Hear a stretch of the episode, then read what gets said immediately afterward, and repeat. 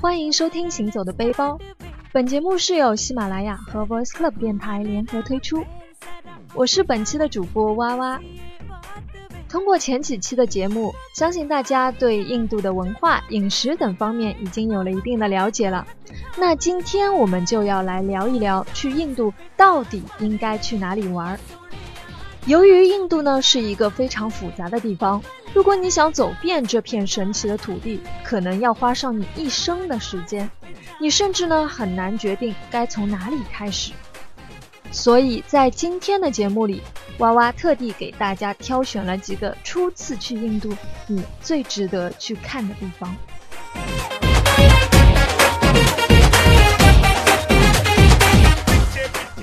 我们的行程从印度的首都新德里展开。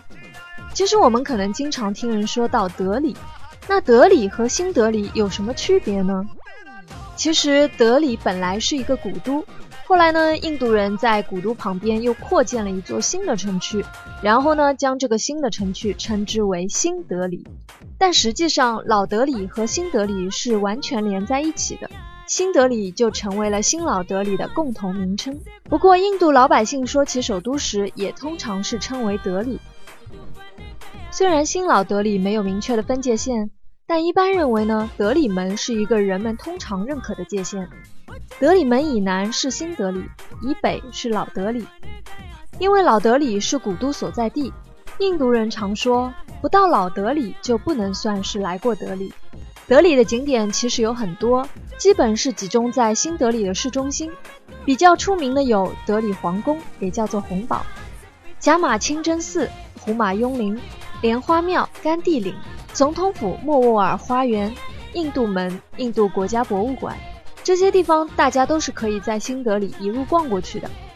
逛完新德里，就可以坐火车去阿格拉看一看举世闻名的泰姬陵。泰姬陵是莫卧儿王朝皇帝沙贾汗为爱妃泰姬玛哈尔所造的陵墓，在世人眼中，泰姬陵就是印度的代名词，也是世界七大奇迹之一的宏伟陵墓。泰姬陵是由殿堂、钟楼、尖塔、水池等构成的宫殿式陵园，全部用纯白色大理石建筑，用玻璃、玛瑙镶嵌，汇聚了伊斯兰和印度建筑艺术的精粹。具有极高的艺术价值。神奇的是，虽然它是一座陵墓，可它却没有通常陵墓所有的冷寂。相反，你会感到它似乎在天地之间浮动。它的和谐对称、花园和水中倒影融合在一起，创造了令无数人叹为观止的奇迹。据说泰姬陵百看不厌，它在一天里不同的时间和不同的自然光线中会显现出不同的特色。印度诗人泰戈尔曾赞美泰姬陵，说它是时间面颊上永恒的一滴泪珠。之所以会用如此动人凄美的比喻来形容泰姬陵，也是因为在泰姬陵的背后蕴藏着一段刻骨铭心的爱情故事。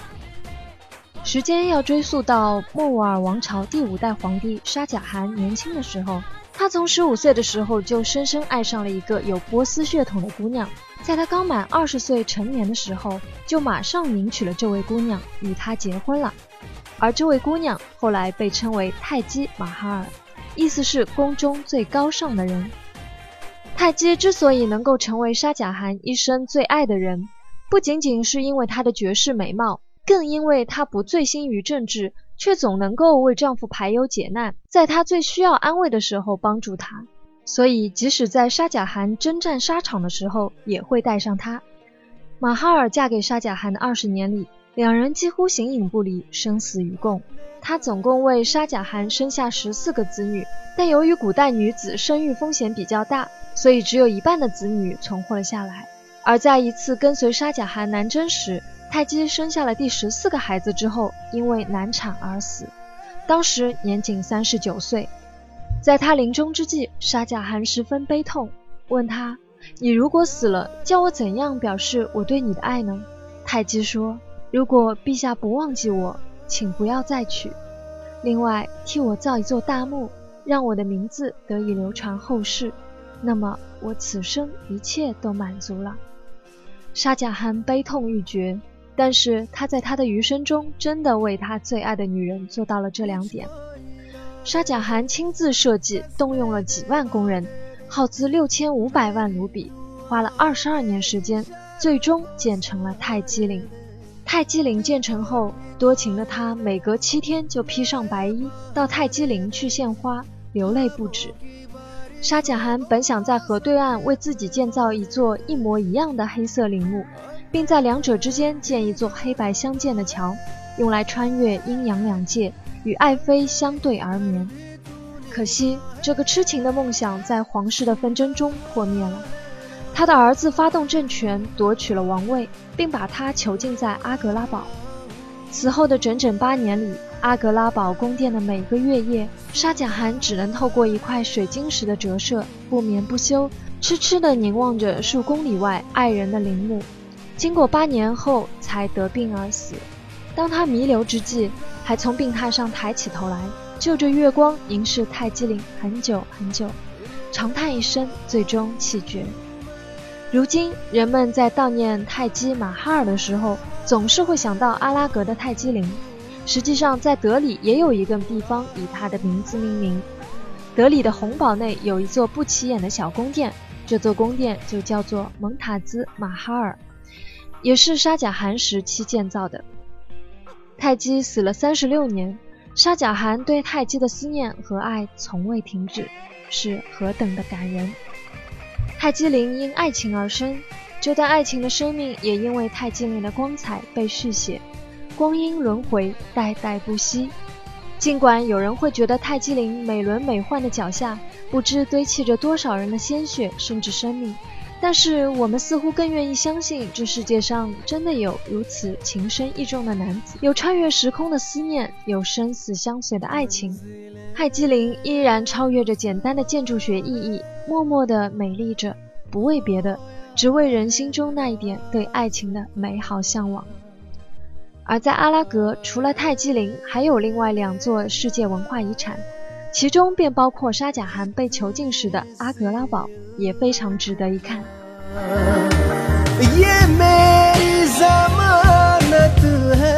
接下来要和大家聊的地方叫做瓦拉纳西，也是恒河所在之地。印度教徒有四大乐趣：住瓦拉纳西、结交圣人、饮恒河水、敬湿婆神。有三个都要在瓦拉纳西实现，于是瓦拉纳西就成了印度教徒们心中的圣地。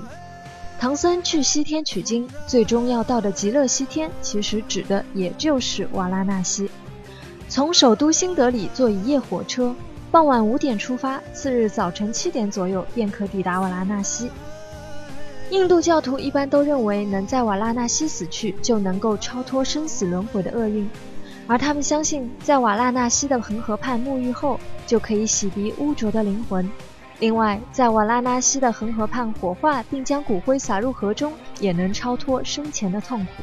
每天清晨，成千上万的印度教徒，或男或女，或老或少，既有本地人，也有外乡人，来到恒河边，怀着虔诚的心情走进恒河。痛痛快快地洗个澡，以求用圣水冲刷掉自己身上的污浊或罪孽，达到人生超凡脱尘、死后到天国永生的愿望。印度教徒便是这样虔诚地把用恒河水冲洗身上的过失看成是莫大的安慰和荣幸。印度教徒相信恒河水能够自我清洁，认为世界上只有恒河水不会滋生出传染病菌。所以他们放心地饮用这里的河水，还用容器把水带回家里，以便在一些隆重的日子里可以喷洒在自己的身上，得到庇佑。喧闹、繁华、脏乱、生机、死亡、诡异、信仰，所有气息混杂在一起。恒河边的石阶上，每天二十四小时不间断上演着露天火葬以及圣水洗礼。这水与火的同时融洽相处，显示出这里是一个天堂、地狱、人间可以同时存在的地方。而连接三者的地方是恒河岸边的那些石阶。在瓦拉纳西，你可能一转身便会从一条热闹街巷进入一条死寂无人的小巷，破旧的房屋散发出来的破败气息，也许会吓你一跳；或是，一转角便走到烧尸台的附近，与正在忙碌搬运柴火的人们擦肩而过；或是，你还会看到停放在路边等待烧毁的尸体。然而，当你真的在这里看到这些正在发生的，你却并不会觉得这是可怕或是丑陋的。这恰恰是一种朴素的、直观的对待生死的态度。也许这就是印度人的生死哲学。在瓦拉纳西，除了感受恒河带来的震撼之外，鹿野苑也可以去看看。鹿野苑是佛祖释迦牟尼开悟得道之后第一个传教的地方。鹿野苑里有考古博物馆、达美克佛塔、中国寺、缅甸寺、藏传佛教寺等等，那里常年都有世界各地的人来朝拜。修行的人都怀着一颗虔诚的心，希望在佛祖传道的圣地能够得到开悟。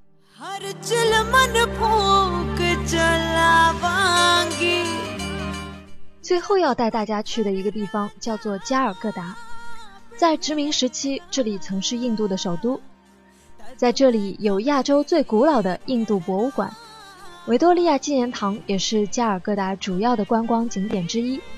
印度国家图书馆是印度最好的公共图书馆，加尔各答美术学院和其他美术馆都会定期举办美术展览。加尔各答拥有许多哥特式建筑、巴洛克建筑、罗曼式建筑、东方式和印度伊斯兰建筑，经常被称为宫殿之城。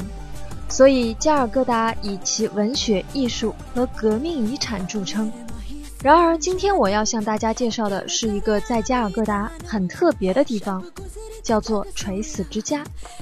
垂死之家是德兰修女，也就是特蕾莎修女创办的第一所慈善机构。现在，垂死之家是仁爱之家的一个分支机构，而仁爱之家已经在全球很多国家有了分支机构，覆盖区域包括了世界各大洲。仁爱之家的总部就在印度的加尔各答，每年都会有很多义工来这里服务。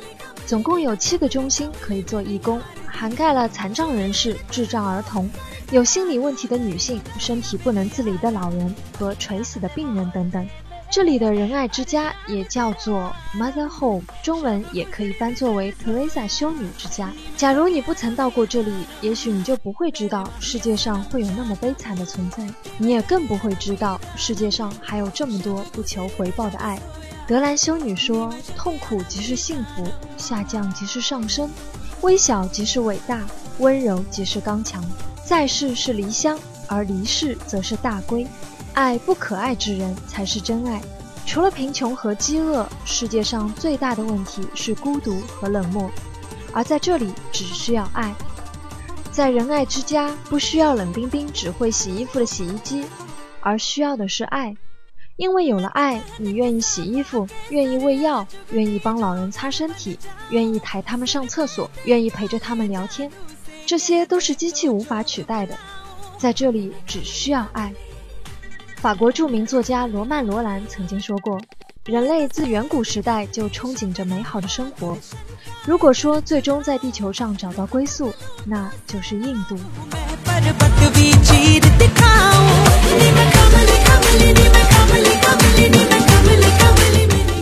其实去过印度的朋友都知道，除了我今天在节目中聊的这些比较出名的地方之外呢，印度还有很多可以去探索的地方。但由于时间有限，关于印度我们暂且就说到这里了。在印度，所见所及都不同于我们所习惯生活的城市，强烈的文化冲击可能会成为你对印度的第一印象。但有一句话叫做：“如果你能去印度，你就能去世界上任何一个国家。”愿每个人都可以在旅途中找到美好的归宿。这里是哇哇带来的行走的背包，祝各位晚安。